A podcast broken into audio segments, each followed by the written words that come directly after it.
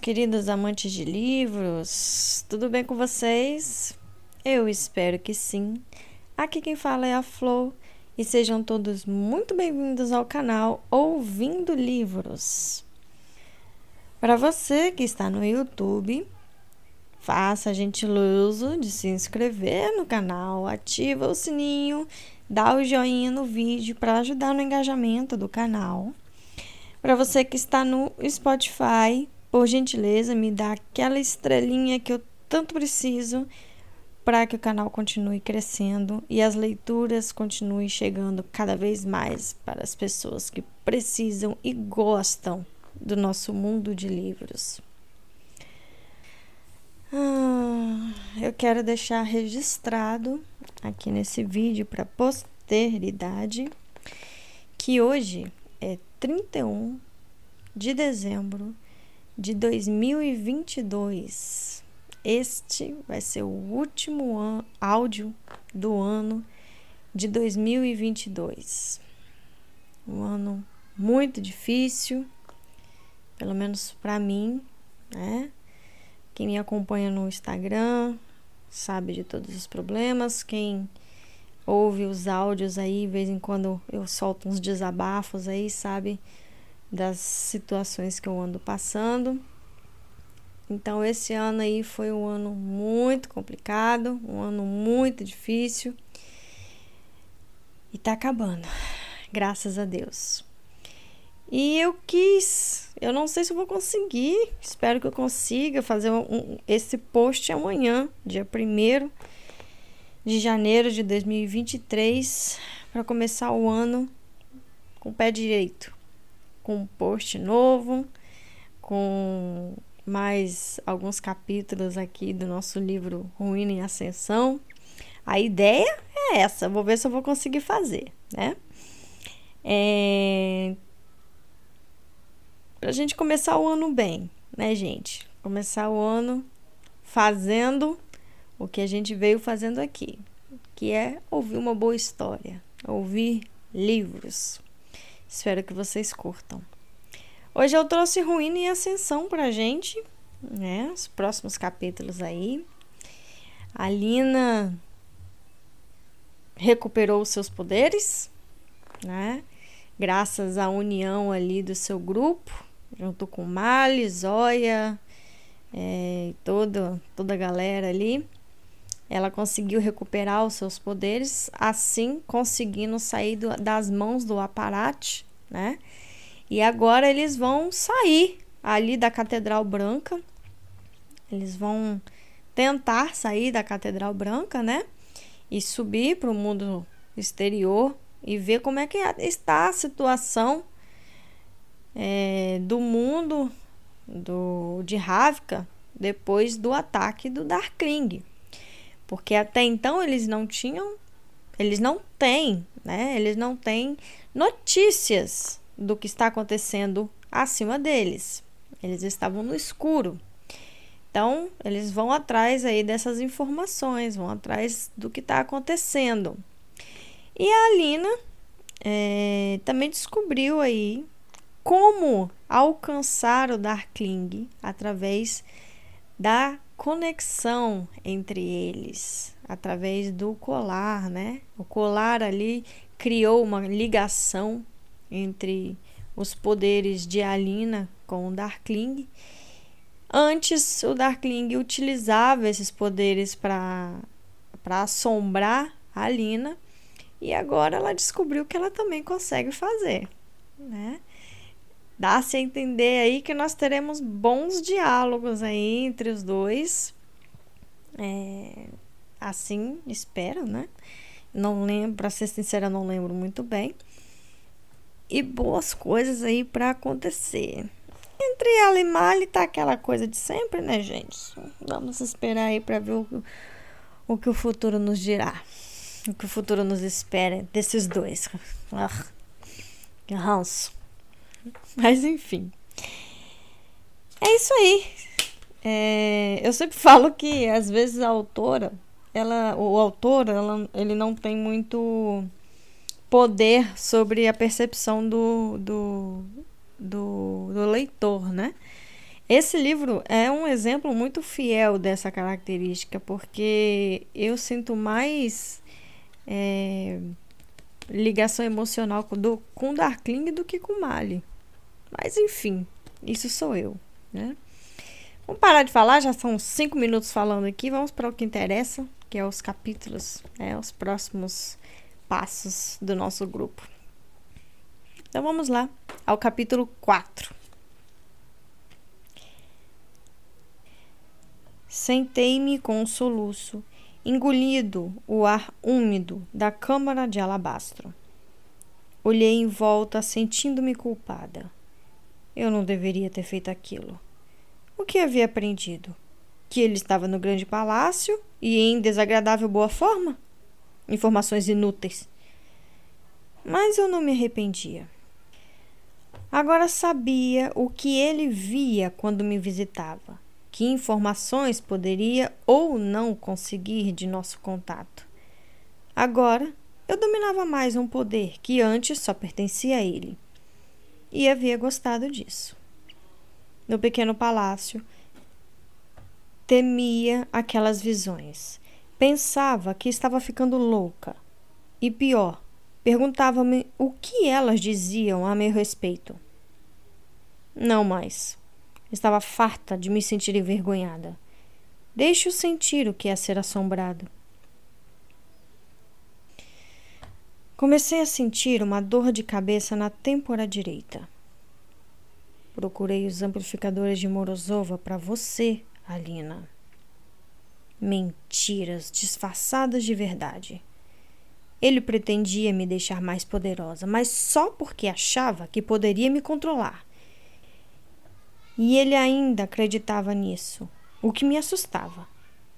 O Darkling não tinha como saber que Mali e eu sabíamos por onde começar a procurar o terceiro amplificador, mas ele não parecia preocupado. Nem mesmo havia mencionado o pássaro de fogo. Ele parecia confiante, forte, como se pertencesse àquele palácio e àquele trono. Sei coisas sobre poder que você mal poderia imaginar. Eu me afastei desses pensamentos. Talvez eu não fosse uma ameaça, mas podia me tornar uma. Não deixaria me vencer antes de ter a oportunidade de dar a ele a luta que merecia. Uma batida rápida veio da porta. Havia chegado a hora. Eu cacei novamente as botas e ajustei meu kefta dourado desgastado. Depois disso, talvez me desse um presente e colocasse a roupa de molho. A cerimônia foi meio que um espetáculo. Ainda era um desafio conjurar tão baixo da superfície, mas lancei luz brilhante sobre as paredes da Catedral Branca, gastando cada reserva para impressionar a multidão que gemia e se agitava lá embaixo. Vladim ficou à minha esquerda, sua camisa aberta para mostrar a marca da minha palma em seu peito.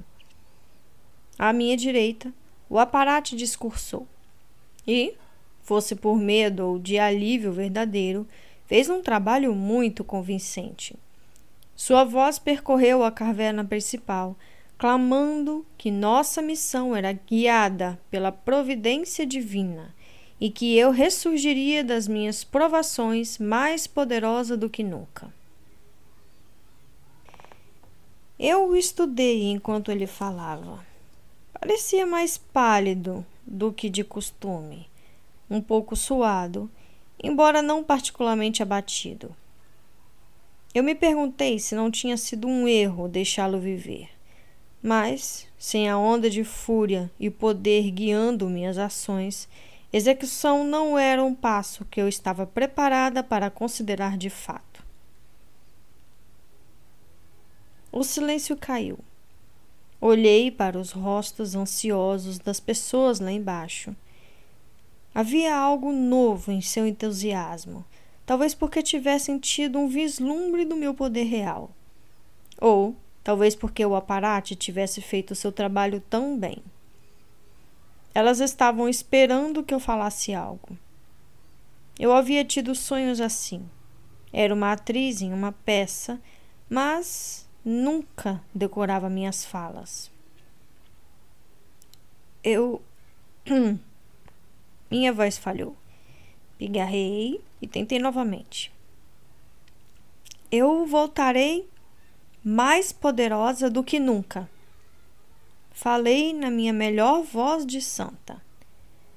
Vocês são meus olhos. Precisava deles para vigiar o aparate e manter um aos outros em segurança. Vocês são meus punhos. Vocês são minhas espadas. A multidão comemorou. Como se fosse um, eles entoaram de volta para mim. Sanctalina! Sanctalina! Sanctalina! Nada mal, disse Mali assim que me afastei da sacada. Vinha escutando o aparate discursar há quase três meses. Alguma coisa eu tinha que absorver. Seguindo meu comando, o aparate anunciou que passaria três dias isolado, de jejum e rezando pelo sucesso da nossa missão. Os guardas sacerdotais fariam o mesmo confinados nos arquivos e guardando pelo sol Dutch Sol. Mantenha-os fortes em sua fé. Falei para Ruby e para os outros soldados. Eu esperava que três dias nos dessem tempo suficiente para nos afastarmos bastante da Catedral Branca. Mas, conhecendo o aparate, ele provavelmente teria escapado antes do jantar. Eu conheço você, disse Ruby, segurando meus dedos quando me virei para ir embora. Eu estava no seu regimento. Você se lembra? Os olhos dela estavam molhados e a tatuagem em seu peito era tão preta que parecia flutuar na superfície da pele. Claro que sim. Falei gentilmente. Nós não éramos amigas lá atrás. Ruby estava mais interessada em Mali do que em religião. Eu era praticamente invisível para ela. Agora, ela soluçava e beijava meus dedos. Sancta, sussurrou ardentemente. Sempre que eu pensava que a minha vida não podia ficar mais estranha, ela ficava. Assim que me desvencilhei de Ruby, tirei um momento final para falar em particular com o aparate. Você sabe o que estou procurando, sacerdote, e sabe o poder que dominarei ao voltar. Que nada aconteça ao Soldat Sol ou a Maxim. Eu não gostava da ideia de deixar o curandeiro aqui sozinho mas não o obrigaria a se juntar a nós, não sabendo dos perigos que enfrentaríamos na superfície.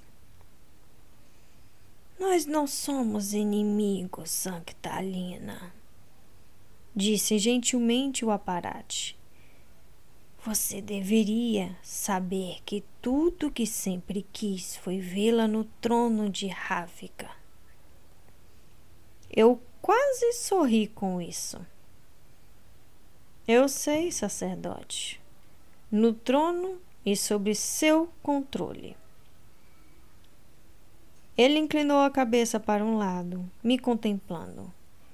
O brilho fanático tinha sumido de seus olhos. Ele simplesmente parecia sensato. Você não é o que eu esperava, ele admitiu. Não exatamente a santa que queria? Uma santa pior, disse ele. Mas talvez uma rainha melhor. Rezarei por você, Alina Starkov. O mais estranho era que eu acreditava nele.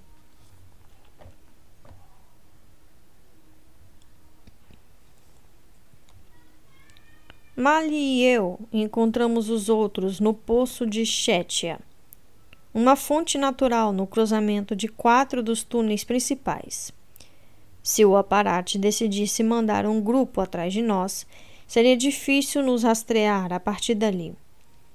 Pelo menos era essa a ideia. Mas não tínhamos imaginado que tantos peregrinos viessem nos ver partir. Eles haviam seguido os grixas dos seus aposentos e se amontoado ao torno da fonte. Estávamos todos em roupas comuns de viagem, nossas keftas ensacadas. Eu havia trocado meu roupão dourado por um casaco pesado, um chapéu de pele e o peso reconfortante de um coldre na cintura. Se não fosse por meu cabelo branco, duvido que algum dos peregrinos teria me reconhecido. Agora, eles se esticavam para tocar nas minhas mangas ou na minha mão. Alguns empurravam pequenos presentes sobre nós, as únicas coisas que tinham para oferecer. Pãezinhos guardados que ficaram duros a ponto de quebrar os dentes, pedras polidas, pedaços de renda, um punho de lírio de sal. Eles murmuravam orações por nossa saúde com lágrimas nos olhos. Eu vi a surpresa de Gênia quando uma mulher colocou um chale verde escuro de oração em torno de seus ombros. Nada de preto para você, disse ela. Para você, nada de preto. Comecei a sentir uma aflição na garganta. Não tinha sido apenas o aparate que me mantinha isolada dessas pessoas. Eu havia me distanciado delas também. Desconfiava de sua fé, mas, acima de tudo, temia sua esperança. O amor e o cuidado nesses pequenos gestos eram um fardo que eu não queria carregar. Beijei faces, apertei mãos, fiz promessas que não sabia se poderia manter. E então seguimos nosso caminho. Eu havia sido carregada para dentro da Catedral Branca em uma maca. Pelo menos estava saindo com meus próprios pés. Mali assumiu a liderança. Tolia e Tamar cobriram a retaguarda, escoltando-nos para garantir que ninguém nos seguisse. Graças ao acesso de David aos arquivos e ao sentido inato de direção de Mali, eles conseguiram confeccionar um mapa grosseiro da rede de túneis. Tinham começado traçando um curso para Reivoste, mas havia lacunas de informações. Não importava quanto fossem precisas, não tínhamos como ter certeza de onde estaríamos nos enfiando. Após minha fuga de Os Altos, os homens do Darkling haviam tentado invadir a rede de túneis abaixo das igrejas e locais sagrados de Ravka. Quando suas buscas não deram em nada, eles começaram a bombardear, fechando rotas de saída, tentando conduzir à superfície qualquer pessoa que estivesse procurando abrigo. Os alquimistas do Darkling tinham criado novos explosivos que derrubavam construções e forçavam gases combustíveis abaixo do solo.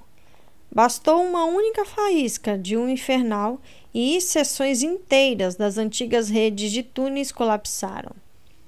Essas tinha sido uma das razões pelos quais Aparate insistira em minha permanência na Catedral Branca. Havia rumores de desmoronamento a oeste. Então, Mali nos levou para norte. Essa não era a rota mais direta, mas tínhamos esperança de que fosse estável. Foi um alívio me mover pelos túneis. Finalmente fazer algo depois de tantas semanas de confinamento. Meu corpo ainda estava fraco, mas eu me sentia mais forte do que tinha me sentido em meses e avançava sem reclamações. Tentei não pensar demais sobre o que significaria o posto de contrabando em Reivost ainda estar ativo. Como conseguiríamos encontrar um príncipe que não queria ser encontrado? E fazer isso permanecendo nós mesmos escondidos? Se Nicolai sobrevivera, podia estar procurando por mim, ou talvez buscasse uma aliança com algum outro lugar. Até onde ele sabia, eu havia morrido na Batalha do Pequeno Palácio. Os túneis ficavam mais escuros conforme nos afastávamos da Catedral Branca e seu brilho de estranho de alabastro. Logo, nossos caminhos tinham uma única iluminação, a luz sacolejante de nossas lanternas. Em alguns lugares, as cavernas eram tão estreitas que tínhamos que tirar nossas mochilas e menear entre paredes espremidas. Então, sem aviso, nós nos vimos em uma caverna gigante, larga o suficiente para criar cavalos. Mali tinha razão. Ter tantas pessoas viajando juntas nos deixava ruidosos e desajeitados. Nós fizemos um progresso frustrante de tão lento, marchando em uma longa coluna com Zóia, Nádia e Adric separados na fila. Em caso de desmoronamento, o ar que nossos aéreos pudessem conjurar forneceria um tempo valioso de respiração para alguém preso. David e Genya continuavam ficando para trás, mas ele parecia ser o responsável pela demora. Finalmente, Tolia ergueu o pacote enorme dos ombros estreitos de David. Ele resmungou. O que você trouxe nessa coisa? Três pares de meia, um par de calça, uma camisa extra, um cantil, um prato, um copo de estanho, uma régua de cálculo cilíndrica, uma balança de grãos, uma jarra de seiva de abeto de vermelha, minha coleção anticorrosiva. Você deveria ter trazido só o que fosse precisar. David assentiu de modo enfático. Exatamente? Por favor, me diga que você não trouxe todos os diários de Morozova. Eu disse. Claro que eu trouxe. Eu revirei os olhos. Devia haver pelo menos 15 livros encadernados em couro. Talvez eles sejam bons para acender fogo. Ela está brincando? Perguntou David, parecendo preocupado. Eu nunca consigo saber se ela está brincando. Eu estava, praticamente. Esperava que os diários contivessem informações sobre o pássaro de fogo e até sobre como os amplificadores poderiam me ajudar a destruir a dobra. Mas eles não tinham dado em nada. Para ser honesta, também tinham me assustado um pouco. Magra havia me alertado sobre a loucura de Morozova. E ainda assim, de alguma forma, eu esperava encontrar sabedoria no trabalho dele. Em vez disso, os diários tinham me fornecido um estudo sobre obsessão. Tudo isso documentado em um garrancho praticamente indecifrável. Aparentemente, para ser gênio, não é preciso ter uma boa caligrafia. Os primeiros diários de Morozova narravam seus experimentos. Uma fórmula ocultada para fogo líquido, um meio de evitar o apodrecimento orgânico, testes que levaram à criação do aço grixa, um método para restaurar o oxigênio do sangue, o ano interminável ao longo do qual ele havia procurado um modo de criar vidro inquebrável. Seus conhecimentos se estendiam além daqueles de um fabricador comum, e ele tinha bastante consciência disso. Um dos dogmas essenciais da teoria Grisha era: os semelhantes se atraem. Mas Morozova parecia acreditar que, se o mundo podia ser dividido nas mesmas pequenas partes, cada Grisha devia ser capaz de manipulá-la. Não somos nós todas as coisas? Ele perguntava, sublinhando suas palavras para enfatizar. Ele era arrogante, audacioso, mas ainda são. Então, seu trabalho com os amplificadores começou. E mesmo eu pude notar a mudança. O texto ficou mais denso e confuso. As margens ficaram cheias de diagramas e setas insanas que apontavam para passagens anteriores. Pior ainda eram as descrições dos experimentos feitos com animais, as ilustrações de suas dissecações. Elas reviraram meu estômago e me fizeram pensar que Morozova tinha merecido qualquer martírio que houvesse recebido. Ele havia matado animais e depois os ressuscitado, às vezes repetidamente, aprofundando-se no Merzorte, na criação, no poder da vida e da morte, tentando encontrar um modo de criar amplificadores que pudessem ser usados juntos. Esse era um poder proibido, mas eu conhecia essa sensação e tremia de pensar que perseguir esse poder pudesse tê-lo deixado louco. Se ele fora conduzido por algum propósito nobre, eu não tinha visto isso em suas páginas. Mas sentia algo mais em seus escritos fervorosos, em sua insistência de que o poder estava em todos os lugares, pronto para ser tomado e usado. Ele tinha vivido muito antes da criação do segundo exército. Era o Grisha mais poderoso que o mundo havia conhecido. E o poder o havia isolado. Eu me lembrei das palavras do Darkling. Não há outros como nós, Alina, e nunca haverá. Talvez Morozova quisesse acreditar que, se não existiam outros como ele, ele poderia fazê-los existir? Poderia criar grixas com um poder maior? Ou talvez eu só estivesse imaginando coisas, vendo minha própria solidão e cobiça nas páginas de Morozova. A bagunça do que sabia e do que queria, meu desejo de ter o pássaro de fogo, meu próprio senso de diferença tudo isso havia ficado difícil demais de desmembrar. Fui arrancada de meus pensamentos pelo som de água corrente. Estávamos nos aproximando de um rio subterrâneo. Malha diminuiu nosso ritmo e me fez caminhar diretamente atrás dele, evocando luz sobre a trilha. Isso foi uma coisa boa também, porque o, o declive foi abrupto tão íngreme e repentino que caí direto nas costas dele, quase derrubando da borda para dentro da água abaixo. Aqui, o rugido era ensurdecedor.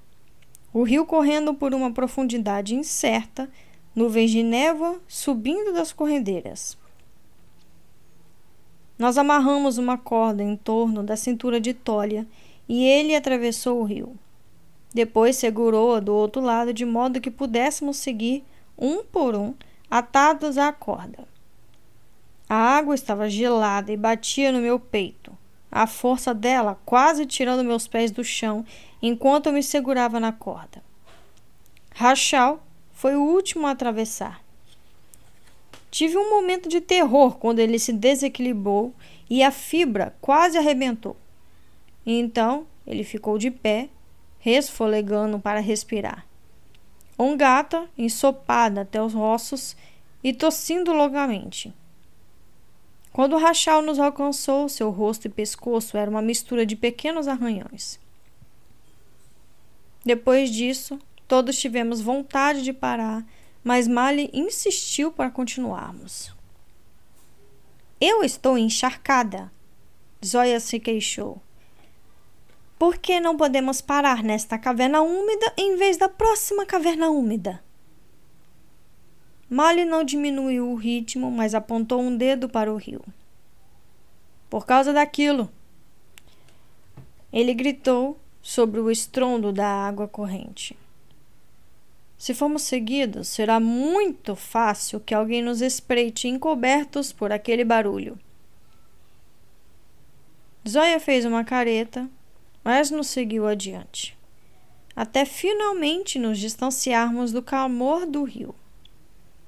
Passamos a noite em um buraco de limo úmido, onde não havia nada para ouvir além de nossos dentes batendo enquanto tremíamos em nossas roupas molhadas.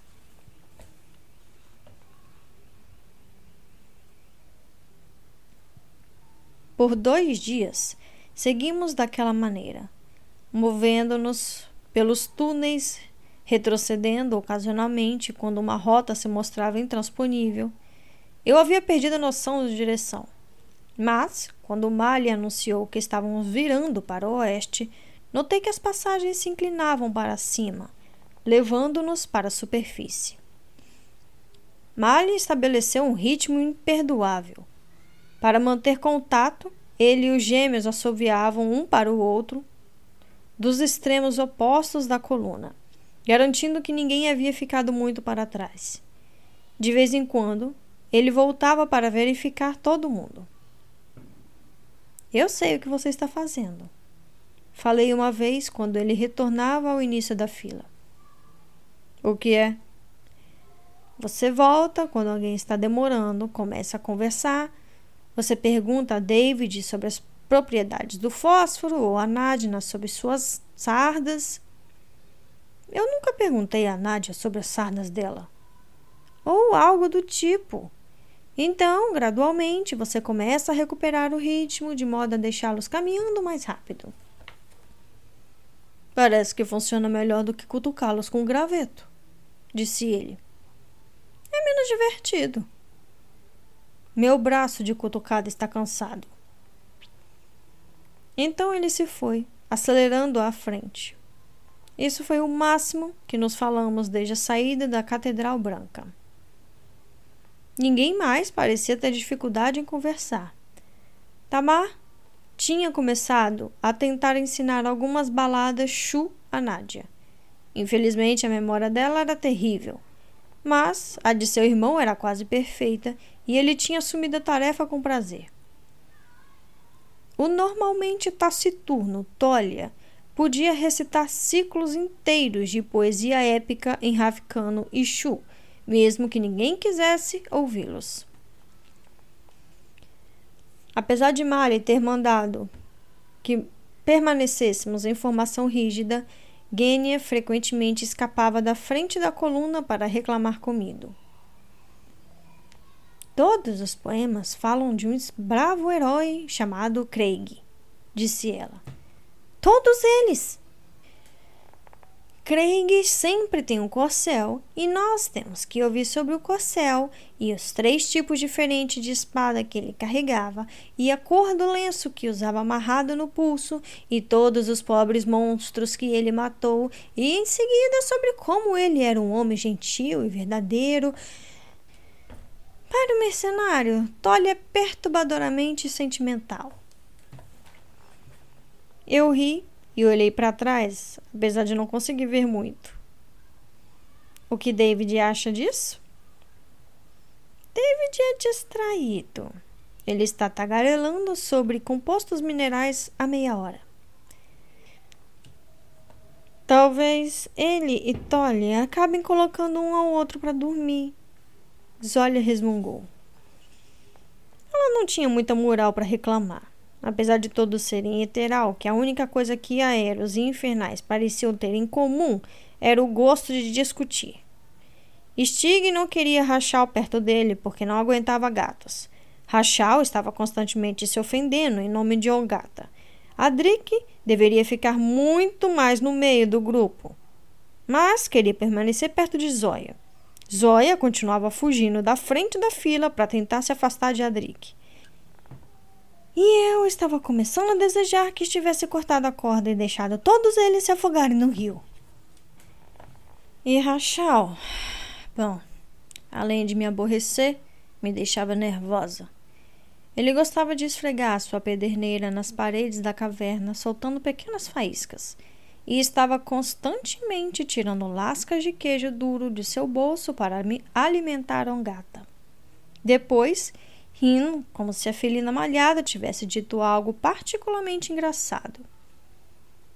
E certa manhã, ao acordarmos, descobrimos que ele tinha raspado as laterais do couro cabeludo para que o cabelo vermelho corresse em uma única faixa grossa no centro do cabelo. Mas por que é que você fez isso? gritou Zóia.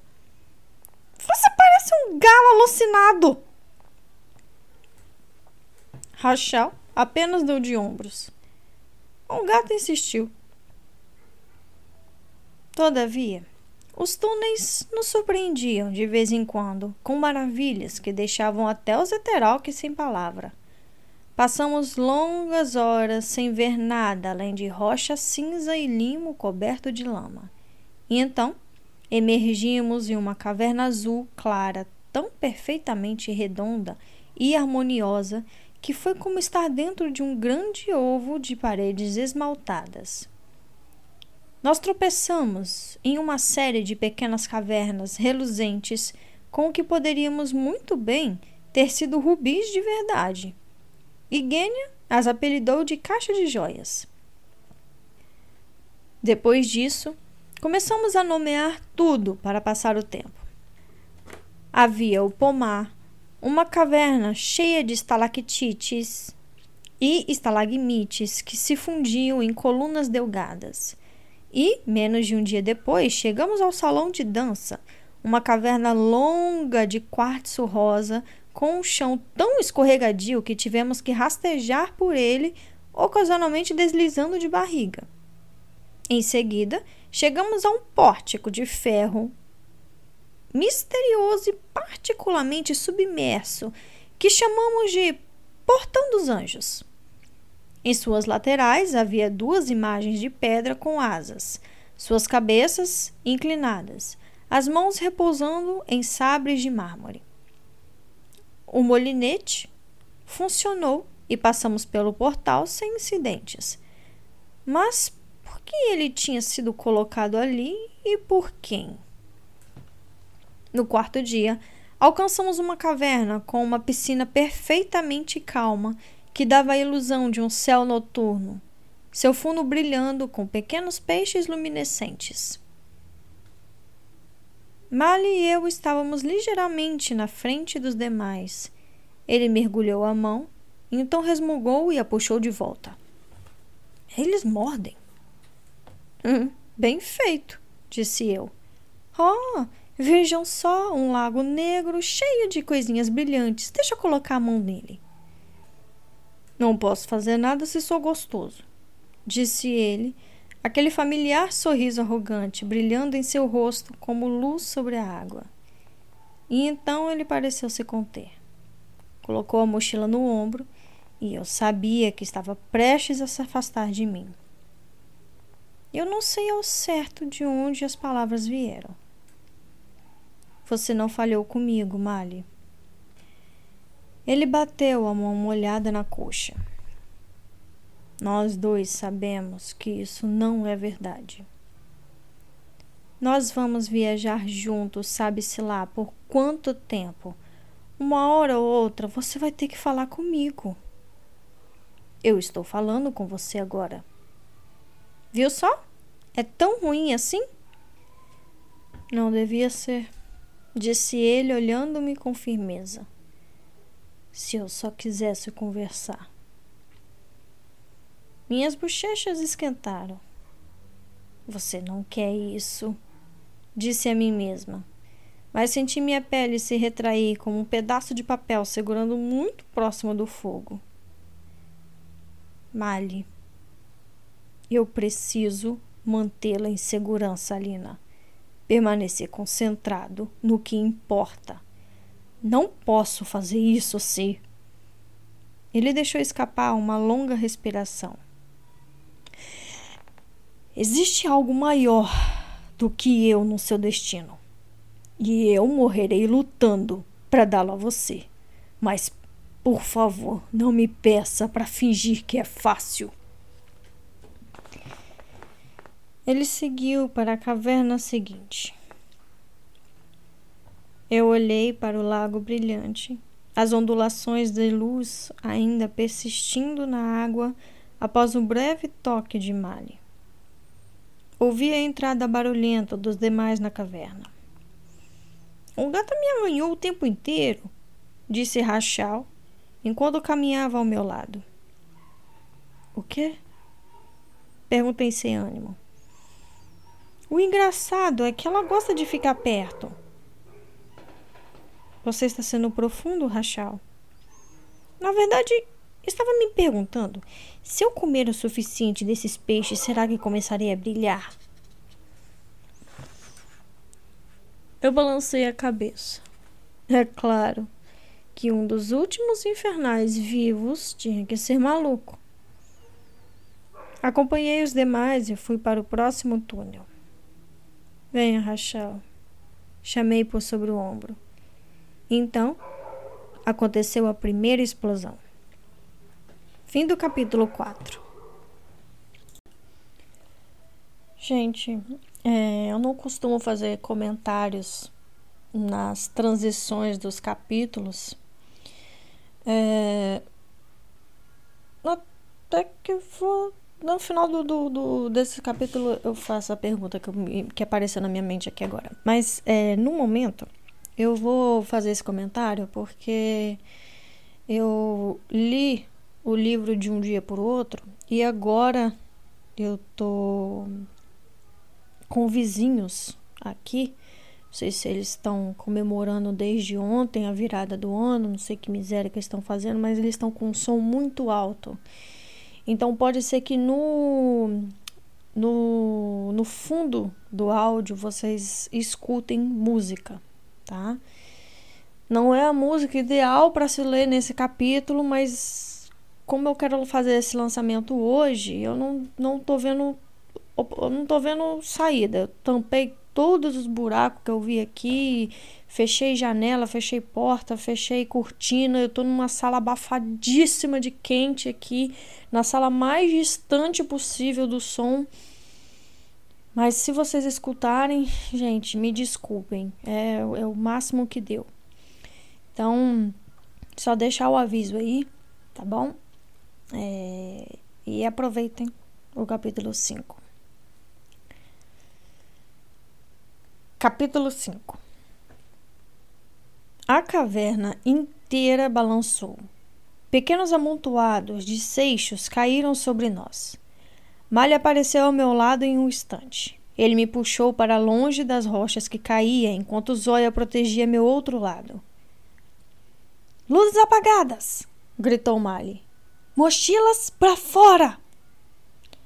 Nós empurramos nossas mochilas contra as paredes como uma espécie de contraforte e em seguida apagamos as lanternas para evitar que faíscas provocassem outra explosão.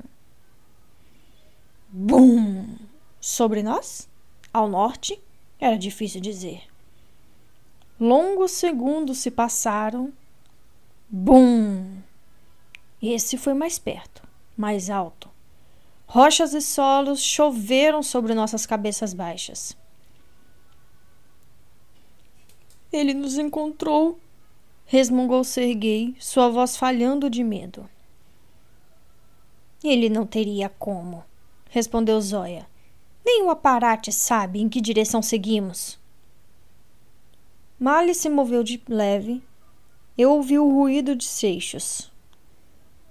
É um ataque aleatório, disse ele. A voz de Gênia tremeu quando ela sussurrou. Essa gata dá azar. Bom! Alto o suficiente para chocoalhar minha mandíbula. Metanies, disse David. Gás do pântano. Eu senti o cheiro um segundo depois, turfoso e lodoso. Se havia algum infernal acima de nós, uma faísca viria a seguir e nos explodiria em pedacinhos. Alguém começou a chorar. Aeros, ordenou Mali. Mandem o gás para leste. Como ele podia soar tão calmo? Eu senti Zoe se mover. Depois, o fluxo do ar, enquanto ela e os outros direcionavam o gás para longe de nós. Outra explosão. Foi mais difícil respirar. O espaço parecia pequeno demais. Pelos santos! Serguei praguejou. Estou vendo fogo! gritou Tolia. Para o leste! repetiu Mali, a voz mais firme. O barulho do vento dos aeros soprou. O corpo de Mali estava escorado perto do meu. Eu sacudi a mão procurando a dele. Nossos dedos se entrelaçaram. Eu ouvi um pequeno soluço do meu lado e procurei pela mão livre de Zóia, unindo a minha. Outro barulho, dessa vez muito mais alto, fez o túnel inteiro rugir com o som de pedras caindo. Eu ouvi as pessoas gritando na escuridão. A poeira preencheu meus pulmões. Quando o barulho parou, Mali disse: Nada de lanternas. Alina, precisamos de luz. Foi uma luta, mas encontrei um rastro de luz do sol e o deixei acender pelo túnel. Estávamos todos cobertos de poeira, olhos regalados e assustados. Fiz uma verificação rápida. Mali, Gênia, David, Zoya, Nádia e Rachel. E enfiada em sua camisa. Olha! gritou Mali. Nada. E então? Estamos bem! A voz de Tolia veio de detrás do muro de pedras caídas bloqueando o túnel, mas era forte e clara. Eu pressionei minha cabeça nos joelhos de alívio. Cadê meu irmão? gritou Nádia. Comigo, Itamar, respondeu Tolia. Serguei? Stig? perguntei. Eu não sei. Pelos santos. Nós esperamos por outra explosão, que o resto do túnel desabasse sobre nós. Quando nada aconteceu, começamos a nos arrastar na direção da voz de Tolia, enquanto ele e Tamar cavavam do outro lado. Em questão de momentos, vimos suas mãos, depois seus rostos sujos, olhando de volta para nós. Eles correram para nossa parte do túnel. Assim que Adric baixou as mãos, o teto acima do lugar onde ele e os gêmeos haviam estado desabaram em uma onda de poeira e rochas. O rapaz tremia para valer. Você segurou a caverna? Zóia perguntou. Tolia sentiu. Ele fez uma bolha assim que ouvimos a última explosão. Uau! Zóia disse para Drake. Estou impressionada. Ante a sua euforia que nasceu em seu rosto, ela suspirou. Esquece. Estou ajustando minha avaliação para aprovação relutante. Serguei, eu chamei. Stick! Silêncio. O movimento de cascalhos. Tá, deixe-me tentar algo, disse Zóia. Ela ergueu as mãos.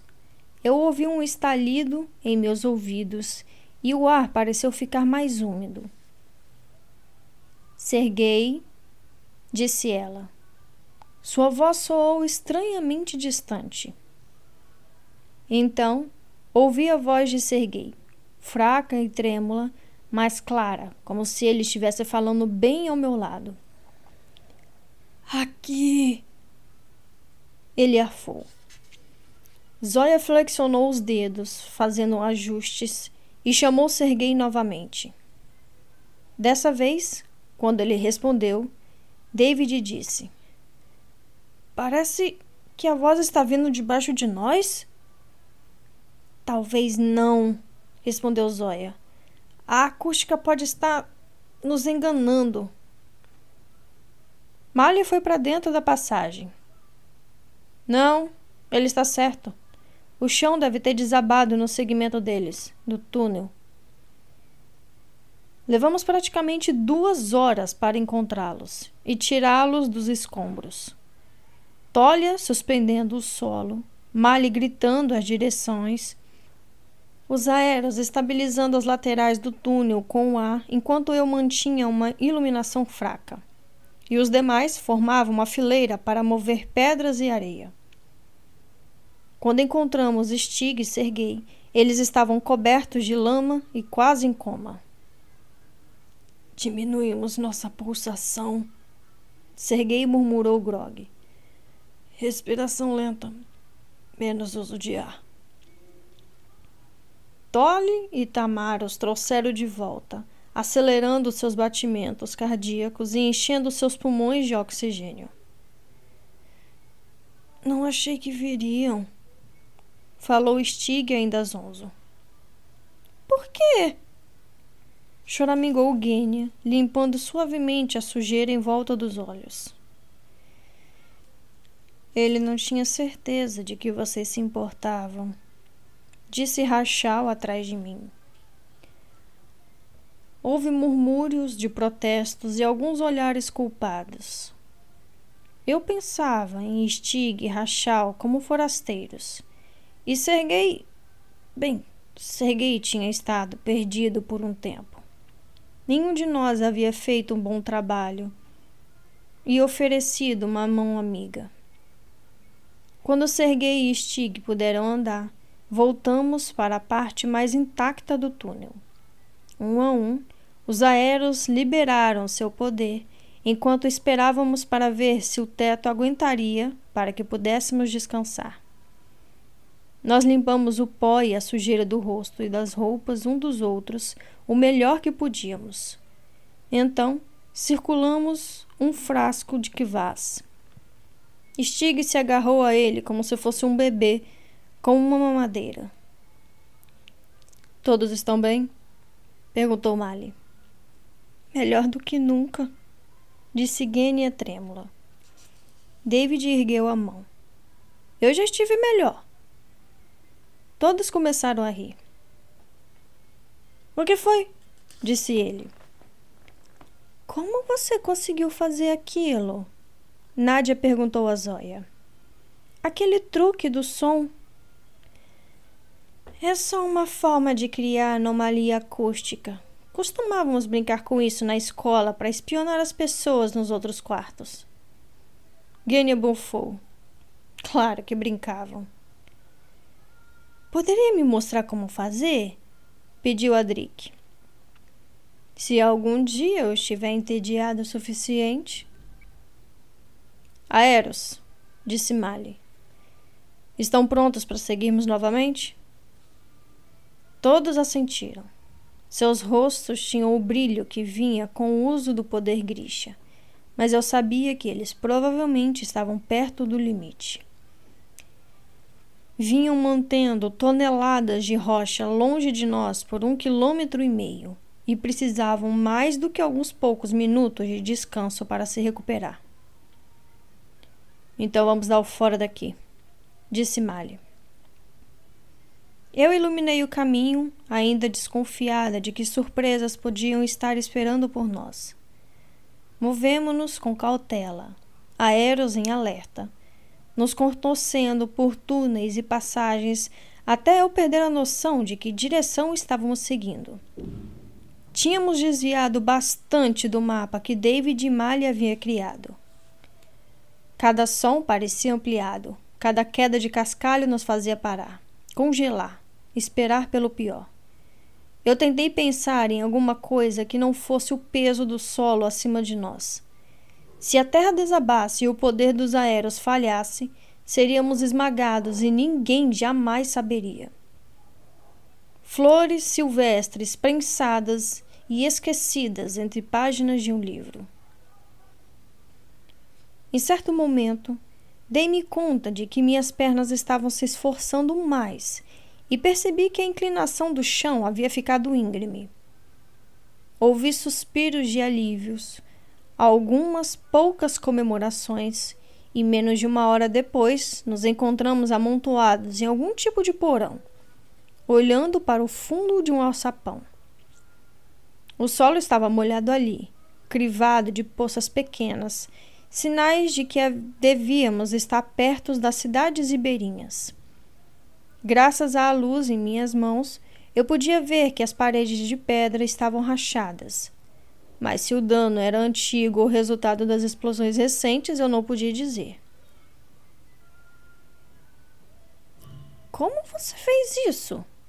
Perguntei a Mali. Ele deu de ombros. Do mesmo jeito de sempre.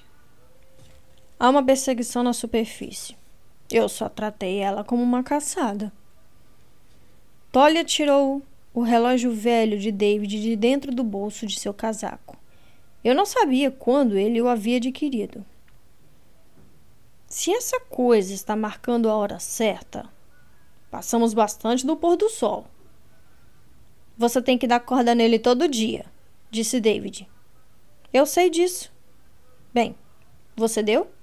Sim. Então ele está marcando a hora certa. Eu me perguntei se devia lembrar a David que o punho de Tolly era mais grosso que a circunferência de sua cabeça. Zóia fungou. Hum, com a nossa sorte, alguém estará se preparando para a missa da meia-noite. Muitas das entradas e saídas para os túneis ficavam em lugares sagrados, mas não todas elas. Nós poderíamos emergir na abside de uma igreja ou no pátio de um monastério, ou bater com a cabeça no chão de um bordel. E que o senhor tenha um bom dia. Eu contive uma risada descontrolada. Exaustão e medo estavam me deixando tonta. E se alguém estivesse esperando por nós lá em cima? E se o aparato tivesse mudado de lado novamente e colocado Darkling em nosso encalço? Eu não estava pensando direito. Malha acreditava que as explosões tinham sido um ataque aleatório aos túneis e essa era a única coisa que fazia sentido. O aparato não podia saber onde estaríamos nem quando, e mesmo que o Darkling descobrisse de algum jeito que estávamos seguindo para Rei Vost, por que se importar em usar bombas para nos levar para a superfície? Ele podia simplesmente esperar que aparecêssemos lá. Vamos, disse eu. Sinto como se eu estivesse sufocando. Mali sinalizou para Tolly e Tamar ficarem ao meu lado. Estejam prontos, disse para eles. Qualquer sinal de problema, tirem-na daqui. Sigam pelos túneis diretamente para o oeste, o mais longe possível. Foi só depois que Mali começou a subir a escada que percebi que ficáramos todos para trás, esperando que ele fosse o primeiro. Tolly e Tamar eram lutadores mais experientes, e Mali era o único Okazatsia entre nós. Então, por que era ele quem estava assumindo a maior parte do risco? Eu quis chamá-lo de volta, dizer que tomasse cuidado, mas isso seria um absurdo. Ter cuidado era algo que não fazíamos mais. No alto da escada, ele apontou para mim e eu anulei a luz, lançando-nos na escuridão. Ouvi uma batida, o som de dobradiças sendo forçadas depois um gemido suave e um estalo quando o alçapão se abriu. Nenhuma luz nos banhou, nenhum grito, nenhum tiro. Meu coração batia forte no peito. Eu segui os sons de Mali se erguendo, seus passos acima de nós. Finalmente ouvi um fósforo sendo riscado e a luz brilhou pelo alçapão. Malha assoviou duas vezes, o sinal de que estava tudo certo. Um a um, subimos a escada. Quando enfiei minha cabeça pelo alçapão, um arrepio percorreu minha espinha. A sala era hexagonal. Suas paredes esculpidas no que parecia lápis lazuli, cada qual guarnecida com painéis de madeira pintado com um santo diferente, seus halos dourados brilhando com a luz da lamparina. Os cantos estavam carregados de teias de aranha leitosas. A lanterna de malhe repousava em um sarcófago de pedra. Estávamos em uma cripta. Perfeito, disse Zóia. De um túnel para um túmulo. Qual o próximo passo? Um passeio por um matadouro? Mesli, disse David apontando para um dos nomes talhados na parede foram uma antiga família Grisha. Havia até um deles no pequeno palácio antes. antes de todo mundo morrer. Guinness completou pensativamente. Ziva Mesli, disse Nadia calmamente. Ela era uma Eros. Podemos conversar sobre isso em algum outro lugar? perguntou Zóia. Eu quero sair daqui. Eu esfreguei meus braços. Ela tinha razão. A porta parecia ser de ferro pesado. Tolia e Mali apoiaram seus ombros contra ela enquanto nós ajeitávamos atrás deles, mãos erguidas. Infernais com suas pederneiras preparadas, eu assumi minha posição na retaguarda, preparada para executar o corte se necessário. No 3, disse Mali. eu deixei escapar uma risada. Todo mundo se virou. Eu corei. Bem, provavelmente estamos em um cemitério e nos encontramos a um passo de sair do túmulo. Genia riu. Se tiver alguém lá fora, vamos assustá-lo até a alma. Com a sugestão clara de um sorriso, Mali disse: Bem pensado. Vamos começar com. Uh.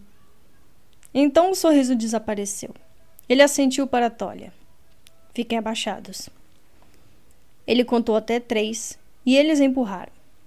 Os parafusos rangeram e as portas do túmulo foram abertas. Nós esperamos, mas não houve som de alarme para nos receber.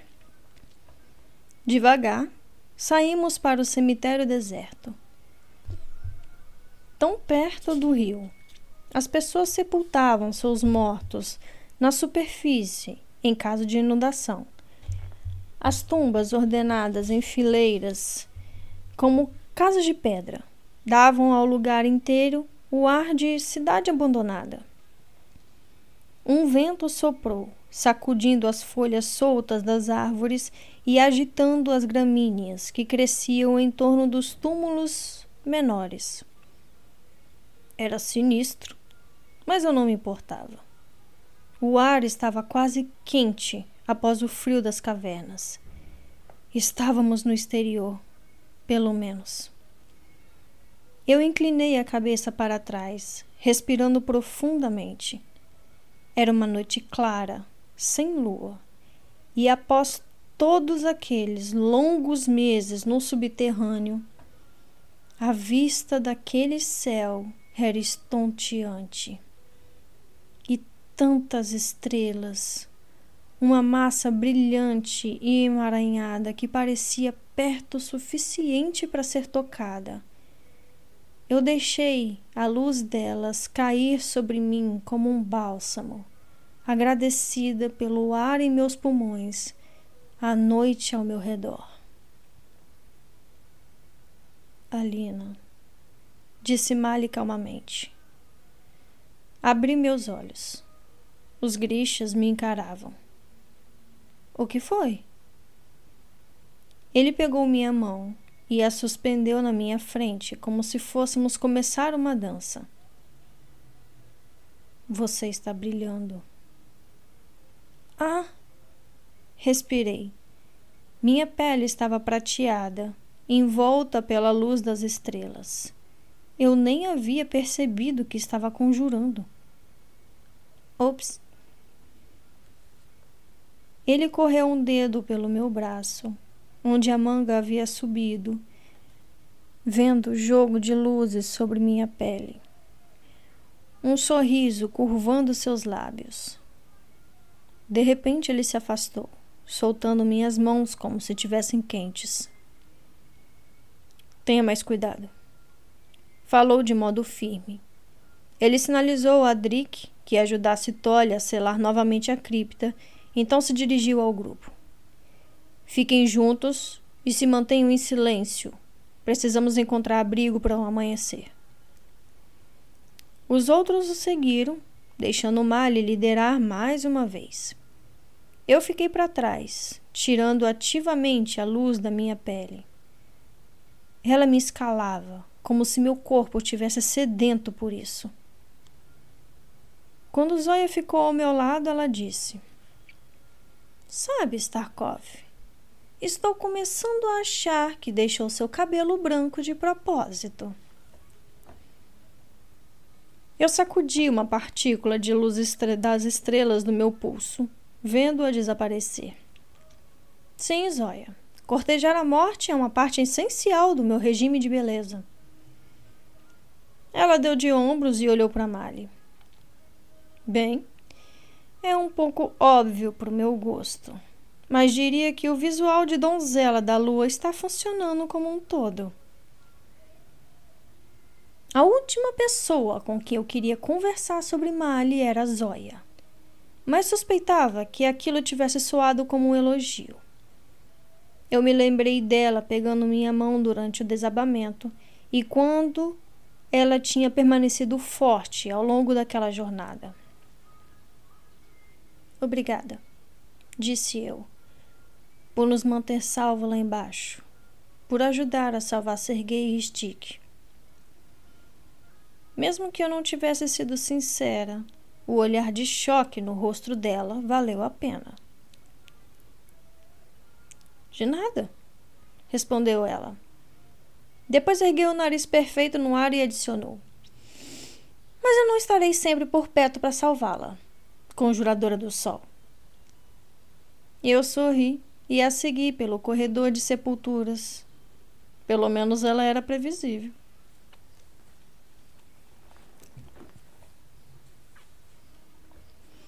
Levamos tempo demais para sair do cemitério.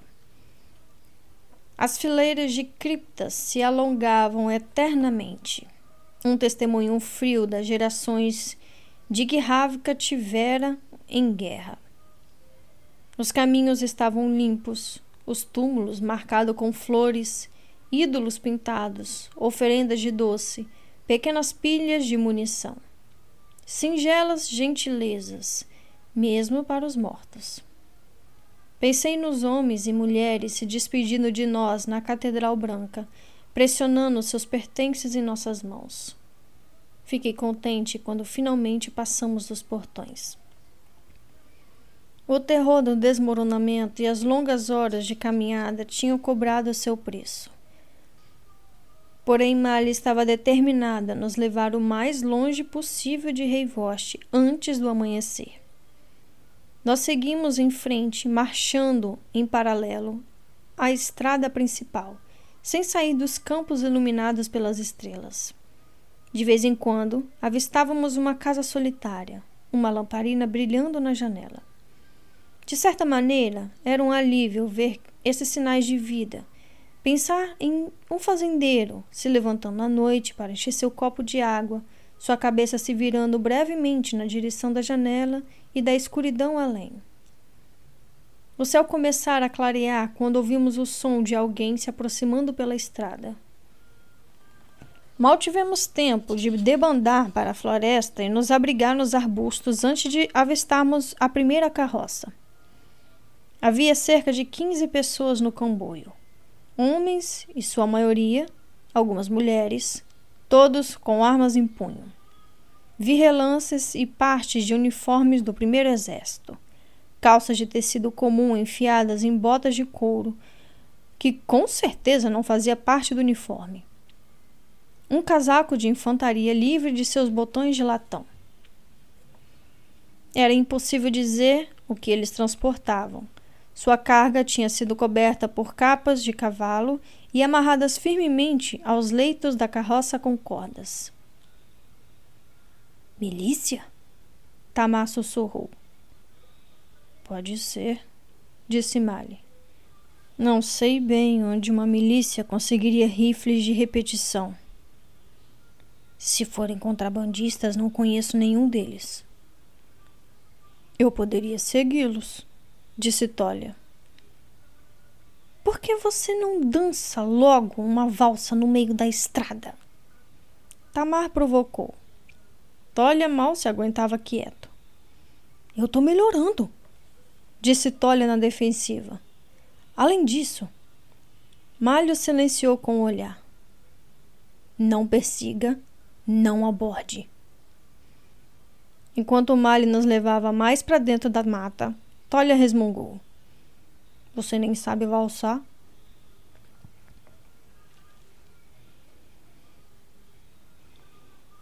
Acampamos em uma clareira, perto de um afluente esmirrado do Sokol. O rio alimentado pelas geleiras nos Petrazói e o centro do comércio nas cidades portuárias.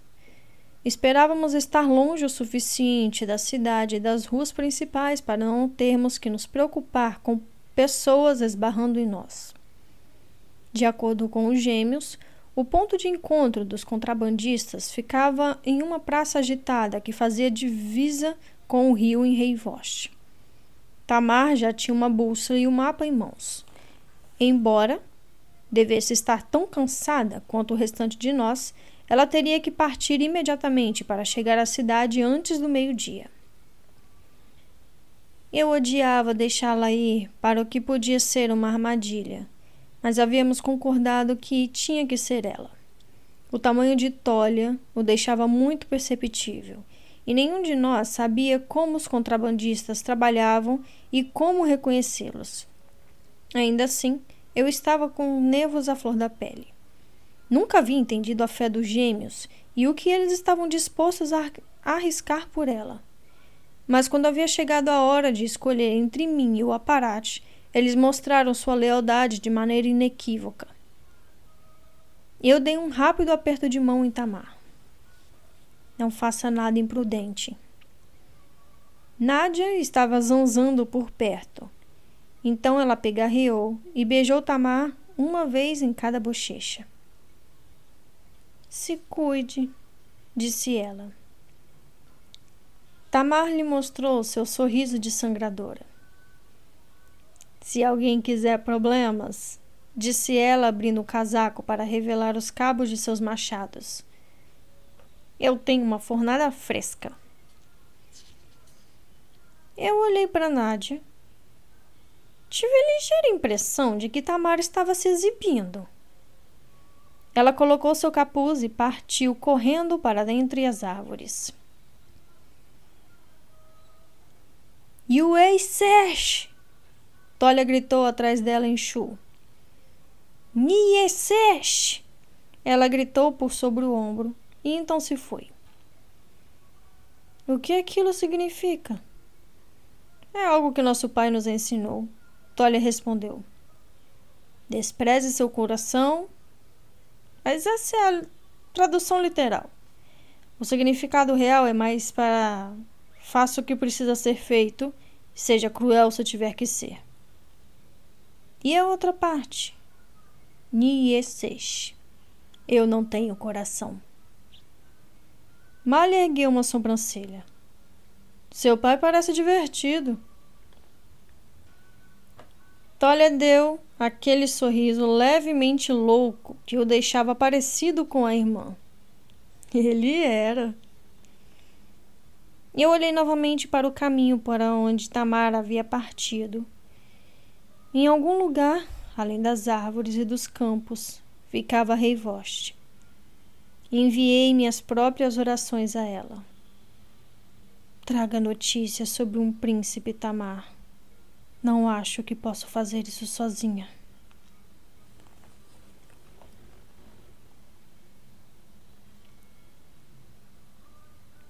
Nós desenrolamos os sacos de dormir e dividimos a comida.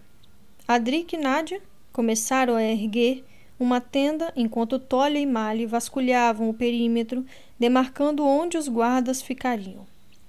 Eu vi Stig tentando convencer Sergei a comer. Tinha esperança de que estar na superfície pudesse animá-lo. Mas, embora Sergei parecesse menos apavorado, ainda podia sentir a tensão dele vindo em ondas. Na verdade, estávamos todos agitados. Por mais agradável que fosse dormir sob as árvores e ver o céu novamente, isso também era opressor. A vida na Catedral Branca tinha sido miserável mais gerenciável. Aqui em cima, as coisas pareciam mais selvagens, além do meu controle. Milícias e homens do Darkling percorriam essas terras. Achássemos Nikolai ou não, tínhamos voltado a essa guerra. E isso significava mais batalhas, mais vidas perdidas. De repente, o mundo parecia enorme outra vez, e eu não tinha certeza se gostava disso. Olhei para o nosso acampamento. Rachal, já enrolado e cochilando com um gato em seu peito. Serguei pálido e vigilante.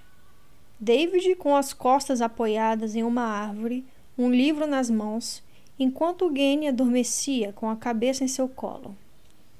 Nádia e Adric lutando com estacas e lonas, enquanto Zóia observava sem se preocupar em ajudar. Despreze seu coração. Eu queria. Não queria mais sofrer, nem me sentir perdida ou culpada ou preocupada.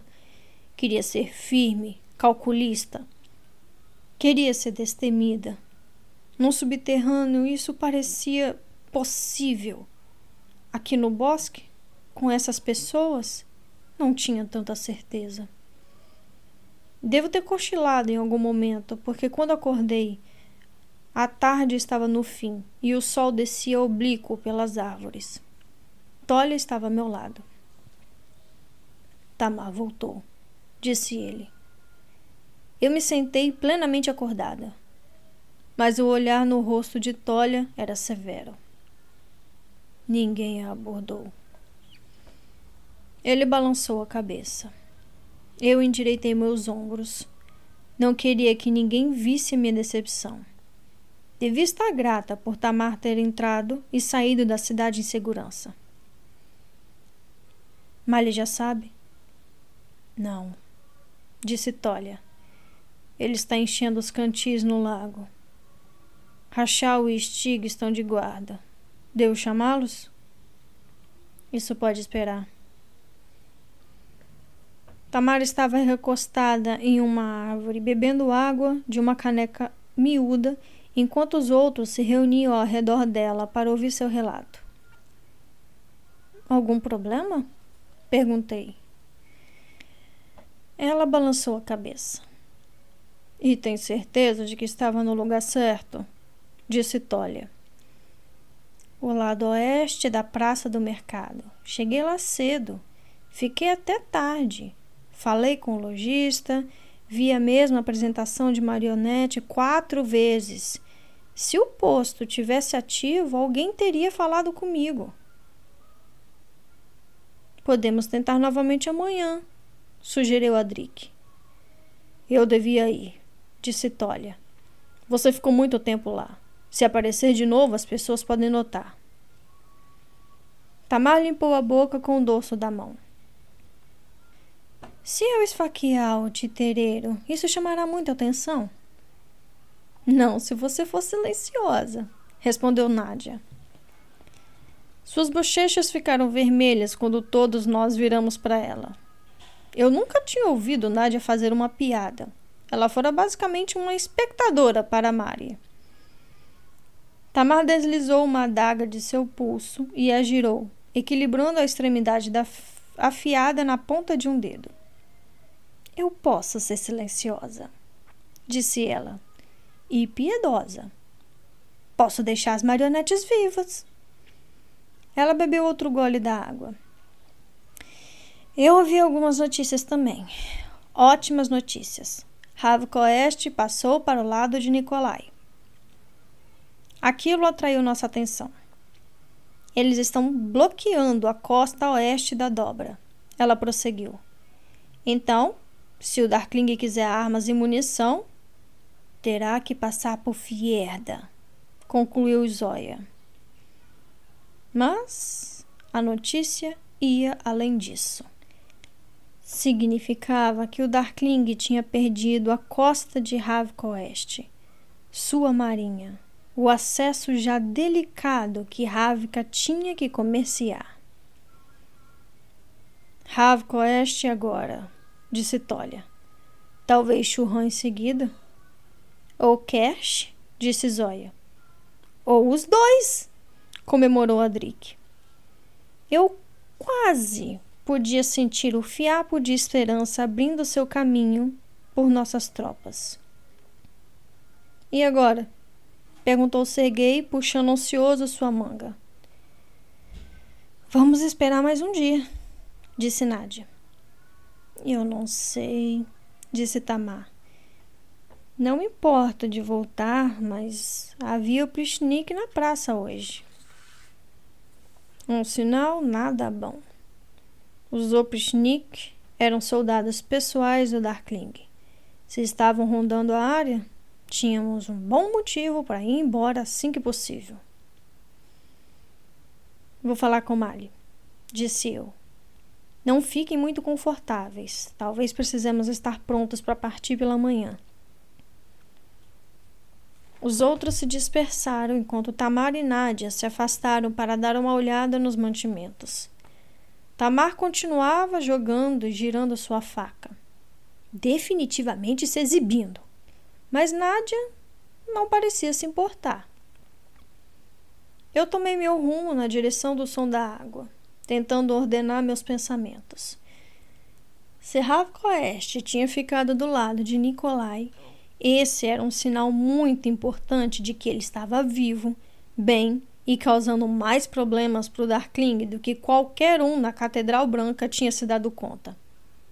Eu estava aliviada, mas incerta de qual deveria ser nosso primeiro passo. Quando alcancei o lago, Malha estava agachado no raso, descalço e sem camisa, suas calças enroladas na altura dos joelhos. Ele observava a água com a expressão concentrada.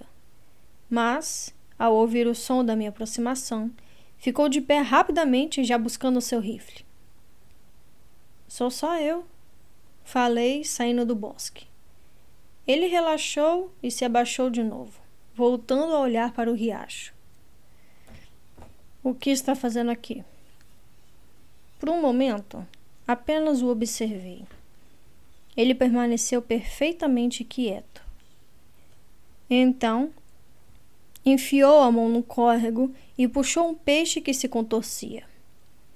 Ele o jogou na água de novo. Não havia sentido em levá-lo se não podíamos nos arriscar e fazer uma fogueira para cozinhá-lo. Eu o tinha visto pescar assim em Keramzin, mesmo no inverno, quando o lago Trivka congelava. Ele sabia exatamente onde quebrar o gelo, onde lançar a linha ou o momento de enfiar a mão no gelo. Eu esperava nas margens fazendo companhia, tentando identificar lugares nas árvores onde os pássaros armavam seus ninhos. Era diferente agora. A água refletindo brilhos de luz sobre os planos de seu rosto, o jogo suave de músculos sobre sua pele eu percebi que o encarava e me dei uma sacudida. Já o tinha visto sem camisa antes. Não havia razão para ser uma idiota sobre isso. Tamar voltou. Falei. Ele continuou parado, todo o interesse no peixe perdido. E nenhum sinal dos homens de Nicolai. Mali suspirou e esfregou a mão no cabelo. Droga. Poderíamos esperar mais um dia? Sugeri, embora já soubesse o que ele diria. Já perdemos muito tempo. Não sei quantos dias levaremos para chegar ao sul ou encontrar o pássaro de fogo. Tudo que não precisamos é ficar presos nas montanhas quando nevar. E temos que encontrar um abrigo para os outros. Tamar disse que Ravkoest passou para o lado de Nikolai. E se o deixarmos lá? Ele ponderou. Essa é uma longa jornada, Lina. Perderíamos muito tempo. Eu sei, mas é mais seguro do que algum lugar deste lado da dobra. E é outra chance de encontrarmos Nicolai. É, pode ser menos perigoso seguir para o sul daquele lado também. Ele assentiu. Tudo bem. Precisamos avisar os outros. Quero partir hoje à noite. Hoje à noite? Não faz sentido esperar por aqui. Ele vadeou para fora da água, pés descalços se firmando nas pedras. Não chegou a dizer dispensada, mas poderia ter dito. O que mais havia para conversar a respeito? Eu comecei a andar na direção do acampamento, então lembrei que não havia contado sobre os Oprichnik Marchei de volta ao riacho. Mali! Comecei, mas as palavras morreram nos meus lábios. Ele havia se dobrado para pegar os cantis. as costas viradas para mim. O que é isso? Falei com raiva. Ele se virou, girando ao redor, mas era tarde demais. Ele abriu a boca. Antes que ele conseguisse dizer uma palavra, disparei. Se você falar que é nada, eu vou nocauteá-lo. Sua boca se fechou. Vire-se, ordenei. Por um momento, ele apenas ficou lá em pé. Em seguida, suspirou e se virou. Uma tatuagem se esticava por suas costas largas, algo como uma rosa dos ventos, mas mais parecida como um sol, as pontas indo de ombro a ombro e descendo pela coluna. Por quê? perguntei. Por que faria isso? Ele deu de ombros e seus músculos flexionaram sobre o desenho intricado. Mali, por que você se marcaria dessa forma? Tenho muitas cicatrizes, disse ele enfim. Esta aqui eu escolhi. Olhei mais de perto. Havia letras trabalhadas no desenho. Eia, está, rescu. Eu franzi a testa. Aquilo parecia ravicano antigo. O que significa? Ele não disse nada. Mali é constrangedor. E nitidamente pude ver um rubor se espalhar por seu pescoço. Me conte, ele hesitou, então pigarreou um murmúrio. Eu me torno uma espada. Eu me torno uma espada. Era isso que ele era? Esse garoto que os grixas haviam seguido sem contestar, cuja voz permaneceu firme quando a terra caiu ao nosso redor, que me disse que eu seria uma rainha. Eu não sabia se ainda o conhecia. Esfreguei os dedos sobre as letras. Ele se retesou. Sua pele ainda estava molhada do rio. Poderia ser pior, falei. Quer dizer, se estivesse escrito vamos nos abraçar bem grudadinhos? Ou eu me torno um pudim de gengibre. Isso seria embaraçoso. Ele deixou escapar uma risada de surpresa. Então soltou a respiração no assovio e deixou meus dedos percorrerem a extensão de sua coluna. Seus punhos se cerraram ao lado do corpo. Eu sabia que devia me afastar, mas não queria. Quem fez isso? Olha, disse ele. Doeu? menos do que deveria. Alcancei a ponta mais distante do sol, bem na base de sua coluna. Parei, depois arrastei meus dedos para cima. Ele se virou depressa, pegando minha mão com firmeza. Não, disse ele ferozmente. Eu. Eu não posso fazer isso. Não se me fizer rir. Não se me tocar dessa maneira. Mali. De repente sua cabeça se ergueu e ele colocou um dedo nos lábios. Mãos na cabeça. A voz veio das sombras das árvores. Mali se abaixou para pegar o rifle e o colocou no ombro em segundos. Mas três pessoas já estavam saindo do bosque. Dois homens e uma mulher com um topete de cabelo, os canos de sua arma apontado para nós. Eu pensei reconhecê-los do comboio que tinha visto na estrada. Baixe a arma, disse um homem com um cavanhaque curto. A não ser que queira ver sua namorada cheia de furos de bala. Malha largou o rifle na pedra. Venha, disse o homem devagar e com calma. Ele usava um casaco do primeiro exército, mas não parecia com nenhum soldado que eu tinha visto. Seu cabelo era longo e embolado, mantido afastado dos olhos por duas tranças desarrumadas.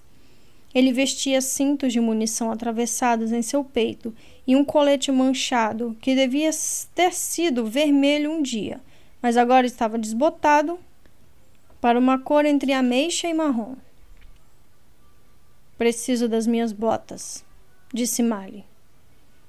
Menor chance de você fugir sem elas. O que você quer? Você pode começar com respostas? disse o homem.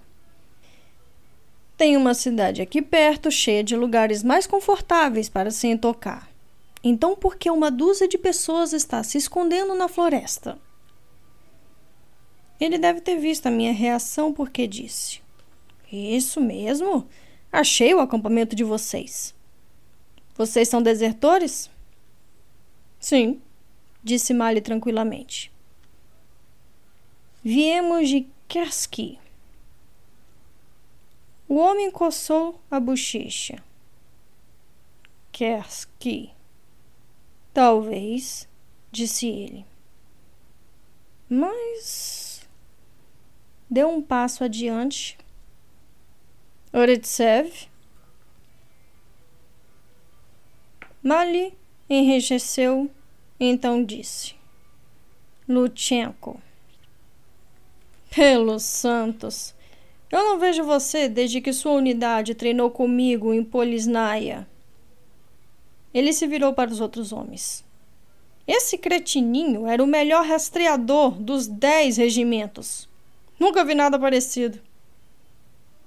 Ele estava rindo, mas não baixou o rifle.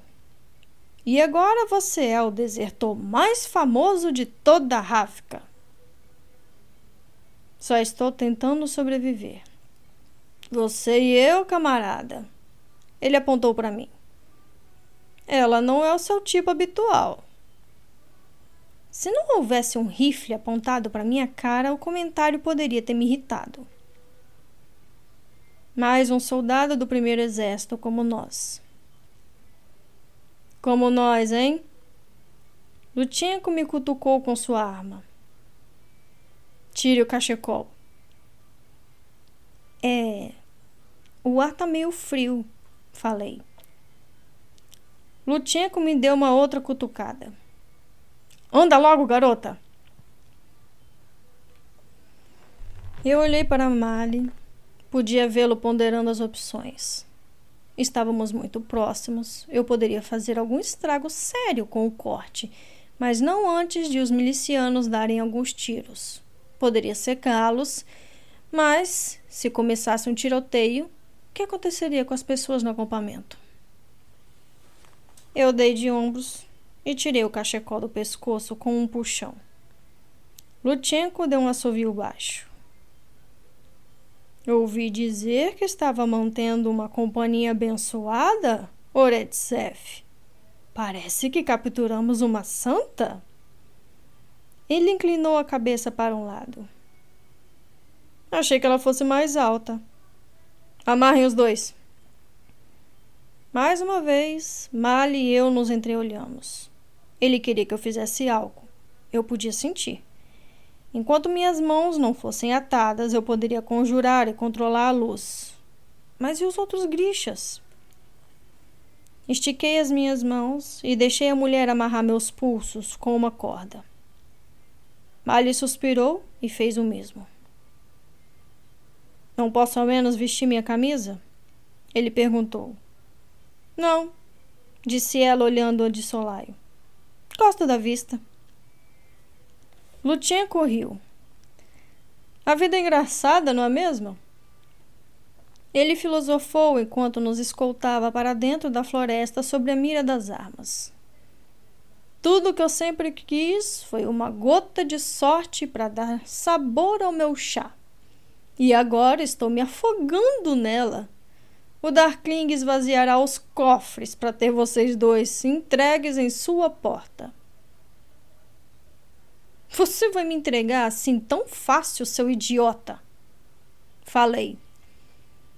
Muita ladainha para uma garota com um rifle em suas costas. É só um bom negócio, disse eu. Você acha que Fierda ou Churran não pagariam uma pequena fortuna ou até mesmo uma enorme fortuna para colocar as mãos na conjuradora do sol? Quantos homens você tem? Lutchenko olhou por sobre o ombro e balançou o dedo para mim, como um professor. Bem, foi uma boa tentativa. Tudo o que eu queria dizer, continuei inocentemente, é que poderia me leiloar e vender pelo maior lance, mantendo todos os seus homens gordos e felizes pelo resto dos seus dias. Eu gosto do jeito que ela pensa, disse a mulher com o topete. Não seja gananciosa, Ekaterina, disse Lutinko. Não somos embaixadores ou diplomatas. A recompensa pela cabeça dessa garota irá garantir a todos nós uma passagem pela fronteira. Talvez eu pegue um navio para fora de Dijon ou Talvez me acabe com a mulherada pelo resto dos meus dias. A imagem desagradável de Lutchenko saltitando entre um bando de fierdanas curvilíneas saiu da minha cabeça assim que entramos na clareira. Os grixas tinham sido conduzidos para o centro do lugar e estavam cercados por um círculo de aproximadamente 30 milicianos armados. Tolia sangrava muito, no que parecia ser um golpe desferido na cabeça. Rachel estivera de guarda e só de olhar para ele vi que tinha tomado um tiro. Ele estava pálido, balançando em pé, segurando a ferida na lateral do corpo e ofegando enquanto um gato miava. Está vendo? disse Lutchenko. Com esse presente inesperado, não preciso me preocupar com a maior oferta.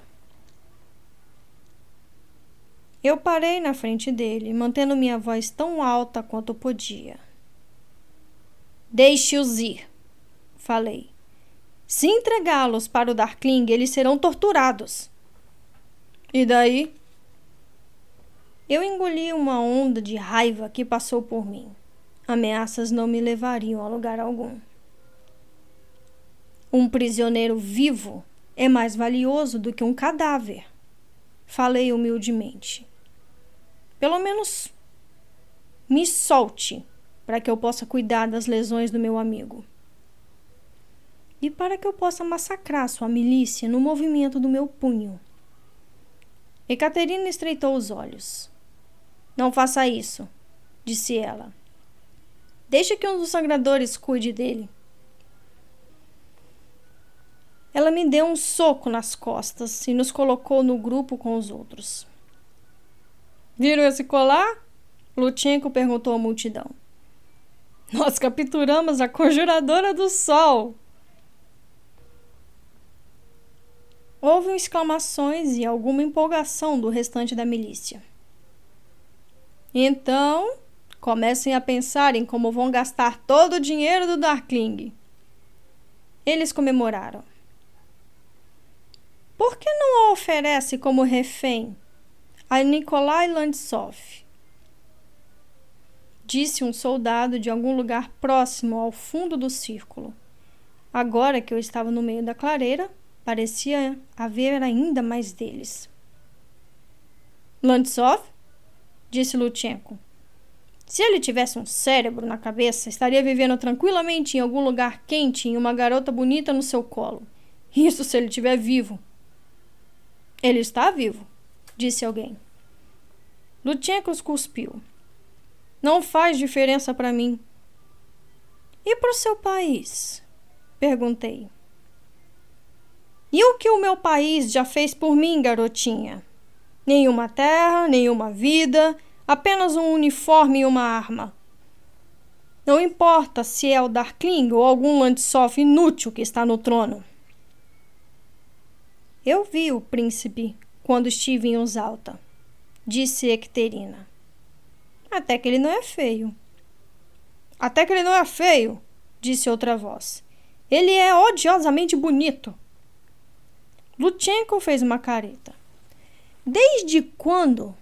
Bravo na batalha, esperto como uma raposa. Agora, a voz parecia estar vindo de cima de nós. Lutchenko virou o pescoço, espiando por entre as árvores. Um excelente dançarino, disse a voz. Ah, e um atirador melhor ainda. Quem? Lutchenko nunca terminou a frase. Uma explosão ecoou e um pequeno buraco escuro apareceu entre seus olhos. Eu arfei surpresa. Impossível. Não diga isso, murmurou Mali. Então, o caos irrompeu. Fim do capítulo 5.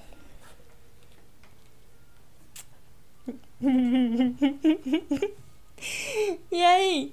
Quem esperava esse final? Hã? Eita! Gente, eu sinto muito por deixar vocês nesse momento tão importante do livro. Mas é porque o próximo capítulo é imenso, velho. Eu acho que vai ser mais de uma hora de leitura, então eu não tinha como fazer mais uma leitura. Olha o tamanho do, do capítulo que ficou, é muita coisa.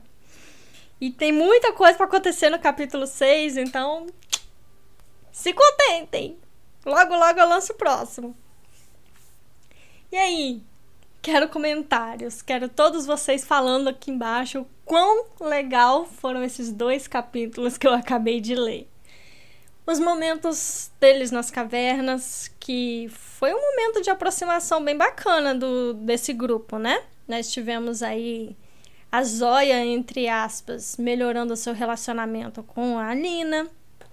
É, nós conhecemos alguns personagens novos que apareceu no livro, que foi o Rachel e mais ou menos o Stig, né? O Stig apareceu pouco ainda, mas ele ainda vai, vai aparecer bastante. É, o Adric, Adric, Nádia. Alguém aí notou algo acontecendo com Nádia?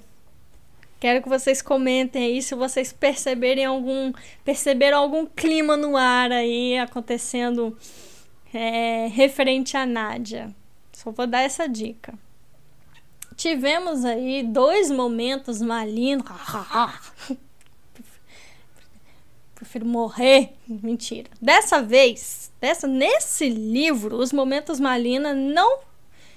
Ah, não, vai ter um sim que é insuportável. Ainda não chegamos lá, mas até agora os momentos Malina não foram insuportáveis. É... Mali, ele meio que finalmente tomou uma decisão, ao que, ao que parece ali, né? Ele tomou uma decisão ali bem firme e se manteve firme nessa decisão até então, de que ele seria um soldado. Um soldado para Alina, não mais do que isso. No livro, no segundo livro, ele ficou no meio termo, né? Entre soldado, entre o amor, entre, entre ser um parceiro para a Lina, além de soldado, né? E ficou ali naquela extremidade de que ele sabia de que. Ou ele estava com raiva, o fato de que ela estava cada vez mais envolvida com a, com a parte estratégica do, do reino e não tendo tempo para ter um relacionamento que era o que ele queria. Ele estava perdendo ela ali pro reino e, consequentemente, aí pro Nicolai, né, gente? Porque se ela quiser aí um dia ajudar Ravka, ela vai ter que ter aí um, vai ter que fazer um grande passo, como o próprio Nicolai explicou no segundo livro. Não sei se vocês lembram disso. E ao que tudo indica, Mali tomou uma decisão. Ele decidiu ser a espada, ele decidiu é, ser o que ela precisa que ele seja, um soldado, né? E ele vai dar o que ela precisar, que é o, o pássaro de fogo no momento, né? Então, é, nós temos aí um momento muito importante. Ele deixou isso claro para ela duas vezes. Duas vezes dentro das cavernas e ali no riacho, né? É... A Lina, que ainda parece não ter entendido muito bem isso. A Lina ainda tá perdida ainda, ela ainda ama Mali. É, não sei, não sei nesse momento do livro se ela é, ainda quer lutar por esse amor, né? Porém, sem perceber que para fazer o que ela precisa, não há espaço para esse sentimento no momento. É, essa tatuagem que ele fez é muito importante, depois mais para frente vai ser explicado o que é o significado literal, o, o, o, porquê dele ter feito a tatuagem. É muito bonito. É... Deixa eu pensar mais aqui. Eu acho que não tem muito mais o que falar, né? É... Não tem, não tem. Não tem muito mais o que falar. Além desse momento, dos dois momentos Malina, em o momento que eles estavam caçando ali Landsov, Landsov, o rei Nikolai. Rei não, ele é príncipe ainda, né? E Nikolai chegou no final. No final do capítulo 5. Sim, gente, é Nikolai, pelo amor de Deus. Vocês ele falando da raposa, vocês, né? Não tem ninguém que não tenha entendido, não é possível. Mas escreva aqui no, no, aqui nos comentários se vocês entenderam, se vocês perceberam que era o Nicolai que estava chegando ali para salvar e como que ele chegou para salvar, que vai ser explicado no capítulo 6, que é muito engraçado até. Nicolai e suas, suas coisas. É, é isso. É, esse livro está caminhando para o meio, já estamos caminhando para o meio do livro. Tem coisas sérias para acontecer ainda. É... Ixi, tem muita coisa, gente, para acontecer. Esse livro é um dos meus favoritos, porque é, é como vocês viram, eles saíram da cripta, coisa de um dia depois eles já foram capturados de novo. E aí Nicolai aparece e, e, é tudo assim, gente. É um atrás do outro, é uma pancada atrás da outra que a gente toma nesse, nesse livro. É, espero que vocês tenham gostado da leitura. É, o que eu queria falar era se vocês querem que eu que eu faça algum comentário nas transições dos capítulos. Em vez de deixar tudo para o final, né, nos, nos, nos, finais dos capítulos, no final do áudio, se vocês querem que eu faça comentário nas transições, como eu fiz. Eu, tudo, bem, tudo bem que hoje eu fiz por causa do anúncio, né? Mas eu posso fazer conforme a leitura. Acabou um capítulo, eu faço um comentáriozinho aqui sobre o capítulo. Né? É, ah, nesse capítulo aqui aconteceu tal coisa, tal coisa, tal coisa. Então, é, me falem aqui embaixo que eu mudo a forma com que eu lido com as transições. Em vez de pular um atrás do outro, eu vou fazendo comentários no meio dos capítulos. Mas isso se vocês quiserem, tá bom? Senão eu vou manter aqui. Então, por favor, comentem. Comentem nesse vídeo. Eu preciso que vocês comentem. Quem, quem lê, quem ouve esse, esse áudio, eu preciso que vocês comentem e me falem isso, tá bom? Me pediram também para falar as páginas dos capítulos quando fecha, quando eu termino a leitura, porque tem gente que registra no Scoob, que é um aplicativozinho de leitura, tá?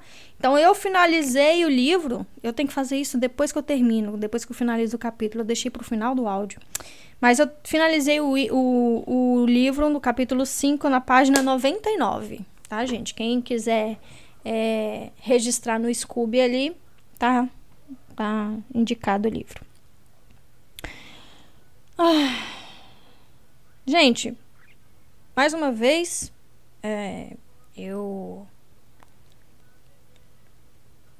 Não vou prometer a vocês uma frequência tá, de leitura.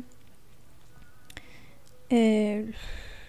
Eu falo com vocês aqui, parece que minha vida é um caos.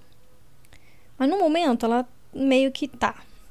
Então, eu tô resolvendo a parte burocrática do meu muro que caiu, o seguro do financiamento para ver se, co se cobre, coisa de, de documentação. Eu tô tentando trabalhar para mim mesma, tanto eu quanto o meu marido. Então nós não temos emprego fixo dessa vez, nós estamos tentando uma nova modalidade de trabalho e isso está tomando muito meu tempo. Então, às vezes, tempo que eu tinha para ler, eu não tô tendo mais, porque eu tô tendo que resolver coisa de trabalho, eu tô tendo que resolver. Enfim. É, eu vou tentar, gente, de, do fundo do meu coração. Essa comunidade que foi criada aqui, ela é muito especial para mim. Vocês não têm ideia do quão, do quão especial essa comunidade aqui é para mim. Do quão bem me faz psicologicamente, com todos os meus problemas. É... Meus problemas que estão bem balançados devido a, essa, a essas coisas que estão acontecendo. É, eu tô tentando não surtar com tudo. Tá bem complicado. Tá bem complicado, gente. Mas eu vou tentar continuar trazendo de alguma forma constante para vocês. Talvez demore um pouco, talvez. É, talvez demore um pouquinho. Mas não vou deixar de trazer. E vou tentar, eu vou tentar, à medida do possível, trazer de forma constante. Se eu não conseguir, é por algum problema. Mas eu espero que vocês entendam. Bom, é... Eu vou ficar falando disso não, porque Parece que todo capítulo fala sobre isso. todo o livro fala sobre isso. Tá dando uma hora e onze esse capítulo. Caraca, eu li durante uma hora.